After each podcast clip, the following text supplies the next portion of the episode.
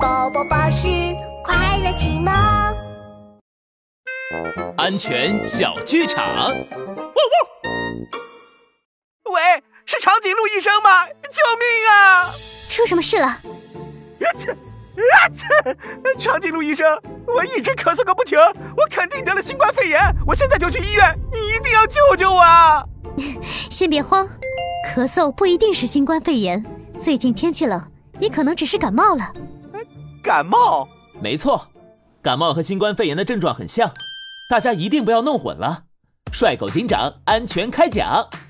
感冒的话，人会咳嗽、流鼻涕，主要是鼻子不舒服；而得了新冠肺炎，不光咳嗽，还会发烧，甚至头痛、全身没力气、吃不下饭。